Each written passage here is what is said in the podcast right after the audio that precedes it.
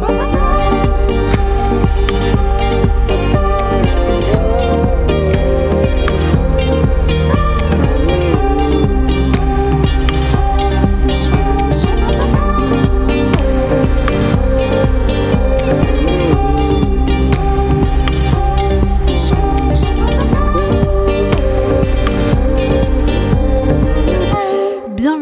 Radio Phoenix. Si vous nous rejoignez, vous êtes dans la Méridienne. Merci d'être avec nous aujourd'hui. Vous l'aurez remarqué, l'actualité est morose en ce moment. C'est pourquoi je vous propose de revenir sur les bonnes nouvelles des derniers jours.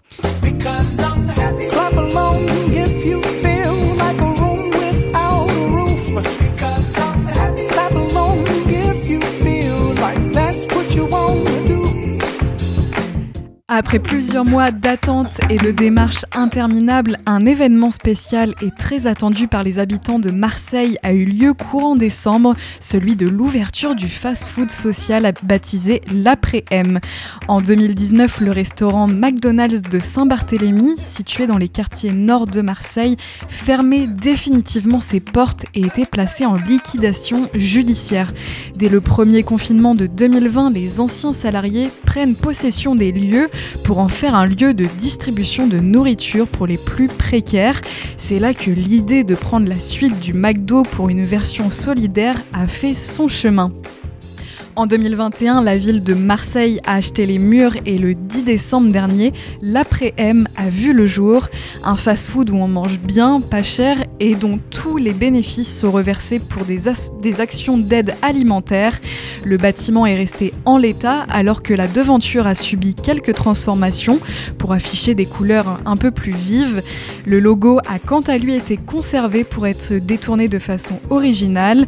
Le restaurant affiche une nouvelle carte de avec des recettes et des ingrédients locaux en termes de prix, le menu est fixé à 8,60€ et comprend un burger, des frites et une boisson, soit un tarif relativement abordable et moins élevé que les fast-foods environnants. Le chef Gérald Pazda a mis son talent au service de ce projet avec des burgers gastronomiques.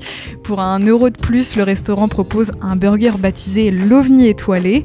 Et l'après-M, ce sont 24 salariés en insertion et un fast-food ouvert 364 jours par an de 11h à 20 23 heures.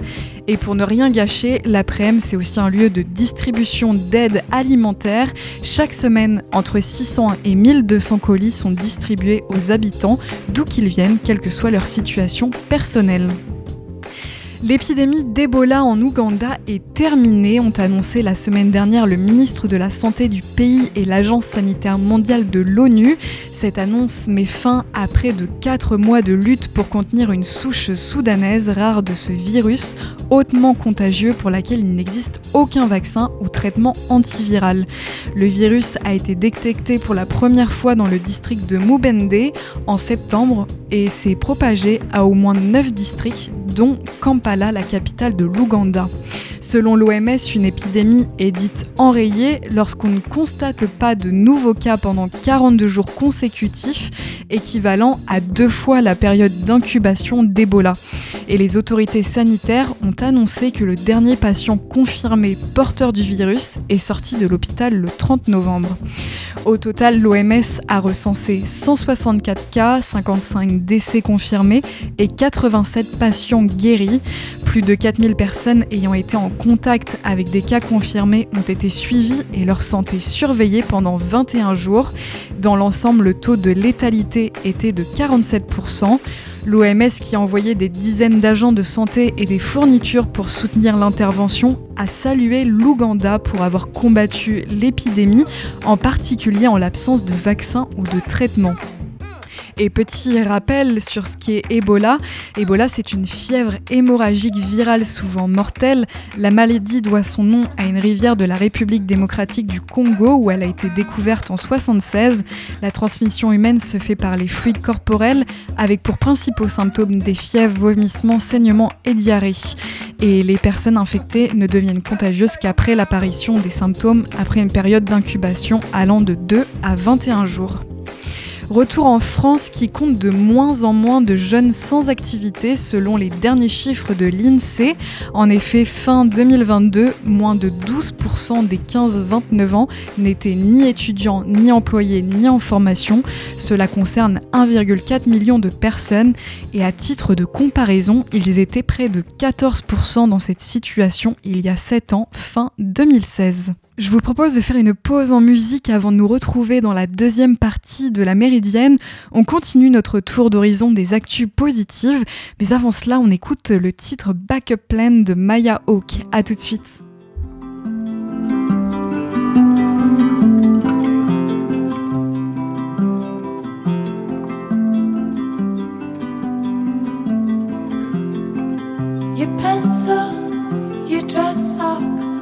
Charger, your bike lock, anything that's not in your junk drawer.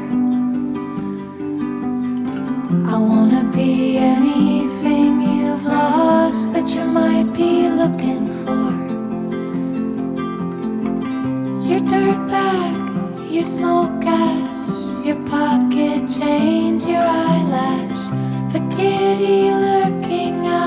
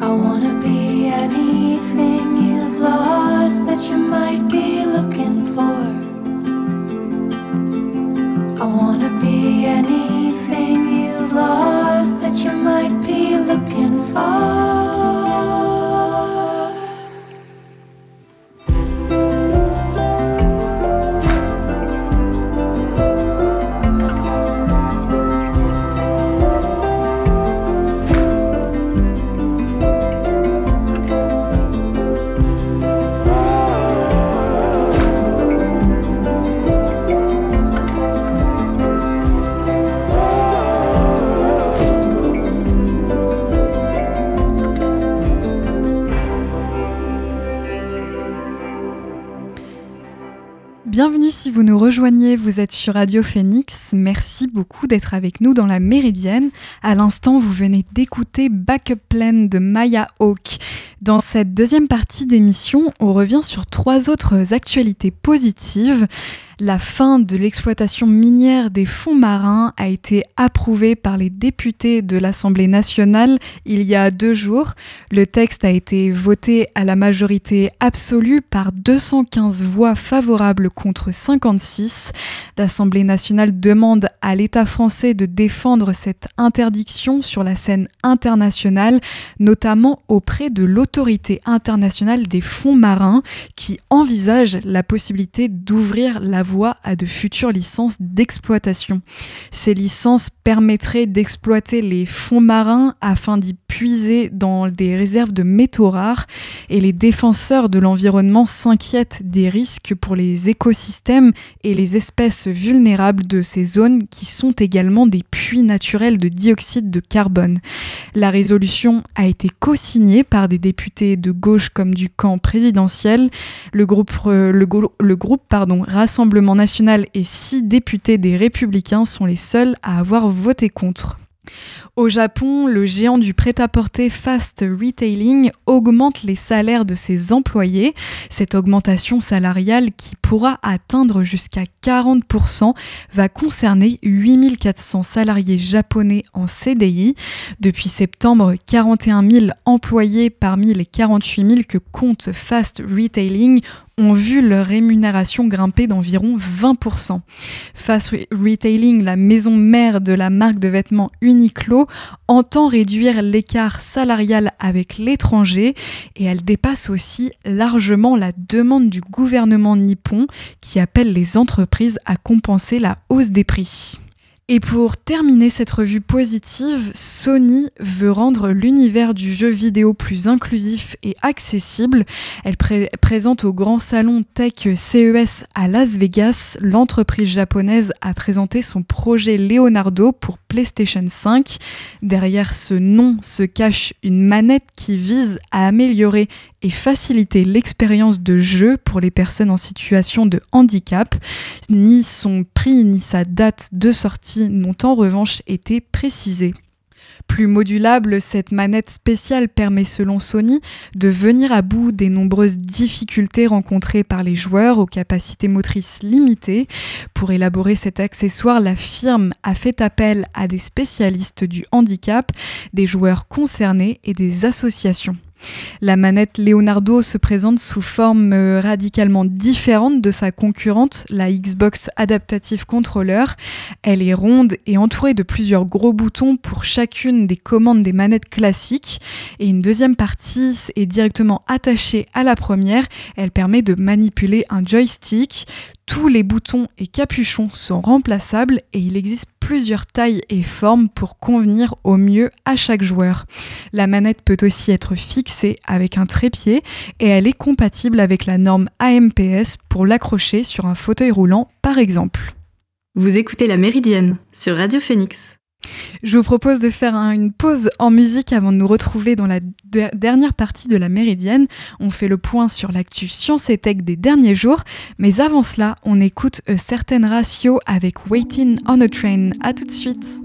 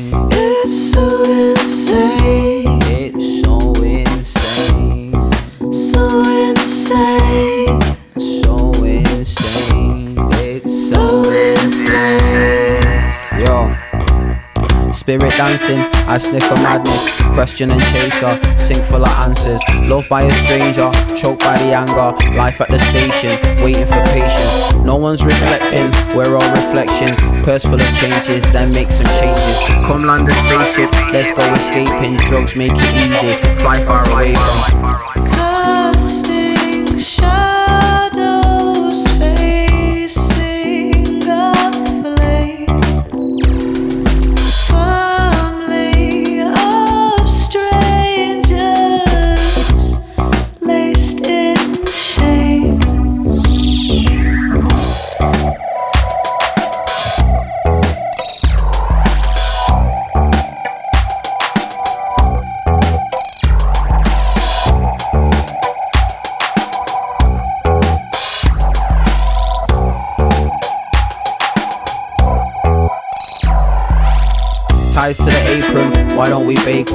Our navigations, what constellation? I think we'll make it. Thrills for the chasing, caught in a mystery, bound by the danger. Loud out the manger, I'm down to carve it. Words on the wall and paint on the carpet. Steps get it started, let's get it charted and get embarking. Mind how you go though. Stars collapse and planets fall. You see, there is no plan at. All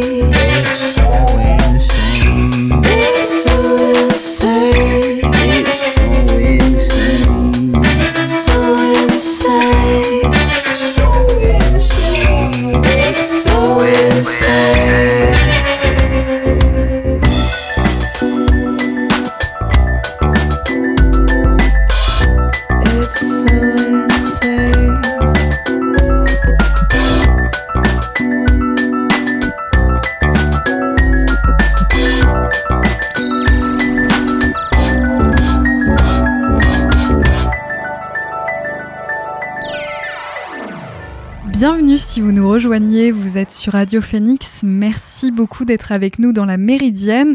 À l'instant, vous venez d'écouter A Certain Ratio avec son titre Waiting on a Train. Dans cette dernière partie d'émission, on fait le point sur les dernières actualités sciences et tech. Vous avez peut-être déjà entendu parler de ChatGPT. Son nom s'est répandu comme une traînée de poudre en l'espace de quelques semaines. Si le robot conversationnel créé par Open AI, pardon, AI impressionne par ses capacités, il suscite également des inquiétudes depuis sa mise en ligne. Capable d'écrire un poème, de répondre à un sujet de philosophie ou de vulgariser une notion scientifique, le tout en quelques secondes, cette intelligence artificielle fascine, mais certains spécialistes tirent la sonnette d'alarme. Le robot a tout de même ses limites. D'abord parce que les données intégrées à l'outil s'arrêtent à 2021. Ensuite car ce robot conversationnel ne peut pas chercher en direct sur le web. Dans d'autres cas, les réponses qu'il va donner peuvent être fausses, surtout que le robot élabore ses réponses sans jamais citer ses sources. Pour Katia Lenné, cofondatrice et PDG de Tolker, citée par 20 minutes, tout l'enjeu est d'apprendre au public à utiliser l'outil. Pour un poème, une recette ou un email, ça pose peu de problèmes, explique la spécialiste, mais il faut faire particulièrement attention avec les questions scientifiques ou médicales. Et les premiers visés par ce conseil, ce sont les élèves et les étudiants. Quelques semaines après la mise en ligne, l'impact de ChatGPT sur le monde de l'enseignement se fait déjà sentir. Huit universités australiennes ont annoncé modifier leurs examens, craignant une vague de triche, notamment pour les devoirs maison, car l'outil, capable d'élaborer une dissertation sur n'importe quel sujet de la physique quantique à la littérature scandinave, génère des textes uniques. Autrement dit, impo- impossible pour deux étudiants de rendre le même devoir, ce qui rend très difficile la détection de l'utilisation du logiciel pour les enseignants. TikTok, l'application de partage de vidéos, a été sanctionnée en France d'une amende de 5 millions d'euros pour n'avoir pas permis aux utilisateurs de son site de refuser simplement les cookies. C'est que ça a été annoncé la semaine dernière par la CNIL. Les cookies, en fait, ce sont des traceurs informatiques utilisés pour suivre le comportement des internautes et leur proposer des publicités ciblées. Et depuis 2020, la CNIL impose au site un bouton qui permet de refuser le dépôt des mouchards aussi facilement que de les accepter. Et TikTok, qui appartient au grand groupe chinois de technologie euh, ByteDance, est le dernier groupe étranger épinglé par la CNIL dans le cadre d'une importante campagne de contrôle déclenchée au printemps 2021. Google, Meta, Amazon, Microsoft et dernièrement aussi Apple ont tous été sanctionnés par l'autorité pour un montant total avoisinant 400 millions d'euros. Et Meta, justement, le groupe a annoncé de nouvelles mesures en direction de ses utilisateurs les plus jeunes. Dans un message publié la semaine dernière sur son site, la maison mère des réseaux sociaux Instagram et Facebook, régulièrement accusée de nuire à la santé mentale des adolescents, a décidé de ne plus autoriser les annonceurs à les cibler en fonction de leur genre. À partir du mois de février, les entreprises souhaitant faire de la publicité à destination des mineurs sur ces plateformes auront accès qu'à leur âge et à leur localisation pour s'assurer que le contenu des annonces soit approprié et utile, comme l'explique Meta. Des élus américains et des associations de protection de l'enfance reprochent aux applications particulièrement populaires chez les jeunes, comme Instagram, mais il y a aussi Snapchat, YouTube ou TikTok, d'avoir des effets néfastes sur ces plus jeunes utilisateurs. Dans un tout autre registre maintenant, naviguer à la voile dans l'espace grâce à la lumière du soleil, comme un voilier sur les océans avec le vent, est en passe de devenir réalité. Trois ans après sa création, la start-up francilienne Gamma a lancé sa première mission pour ce mode de propulsion non polluant. Le 3 janvier, une fusée euh, Falcon 9 de SpaceX a embarqué 114 petits satellites, parmi lesquels Gamma Alpha qui a été mis en orbite à 540 km de la Terre. Les premières communications ont été établies avec succès quelques jours plus tard et d'ici trois mois, ce satellite de la taille d'une boîte à chaussures devrait s'ouvrir, libérant la toile qu'il transporte. La manœuvre s'annonce tout de même délicate en raison de la taille de la voilure, 73 mètres carrés, pliée en origami, pesant 400 grammes et pour une épaisseur de 2,5 microns, ce qui représente 50 fois moins qu'un cheveu. Une fois déployée, cette voile utilisera la propulsion photonique, c'est-à-dire la pression produite par les photons émis par le Soleil quand ils entrent en contact avec une surface réfléchissante. Après quelques tours autour de la Terre, le satellite sera ensuite désorbité. Le voilier solaire pourra emporter des équipements d'observation d'un poids total de 1 à 2 kg pour des missions scientifiques. Et pour nous protéger de la foudre, il n'existe encore pas beaucoup mieux que le bon vieux paratonnerre, mais une équipe internationale de chercheurs vient de réussir à dévier la trajectoire de la foudre grâce à un laser haute puissance sur une distance encore très courte, de quoi tout de même ouvrir la voie au développement de paratonnerres plus performants. Les paratonnerres sont plutôt efficaces quand il s'agit de protéger un bâtiment euh, par exemple, mais pour mettre un aéroport ou un parc éolien à l'abri, c'est plus compliqué. Il faudrait un paratonnerre de plusieurs centaines de mètres de haut, donc difficile à imaginer. Alors il fallait trouver une nouvelle solution et elle viendra peut-être d'une équipe européenne de chercheurs entre juillet et septembre 2021, ils ont testé un système basé sur un laser haute puissance spécialement développé à cet effet. Ils l'ont installé en Suisse, au sommet du Santis, près d'une tour de télécommunication munie d'un paratonnerre. En fait, ils ont envoyé vers les nuages de courts et intenses flashs de lumière infrarouge, de quoi creuser une sorte de chemin de plasma conducteur un chemin menant la foudre tout droit vers le paratonnerre. Des images de caméra à haute vitesse et des enregistrements ont montré que la foudre a effectivement suivi de près la trajectoire du laser sur quatre impacts, ce qu'elle ne faisait pas lorsque le, laser était éteint.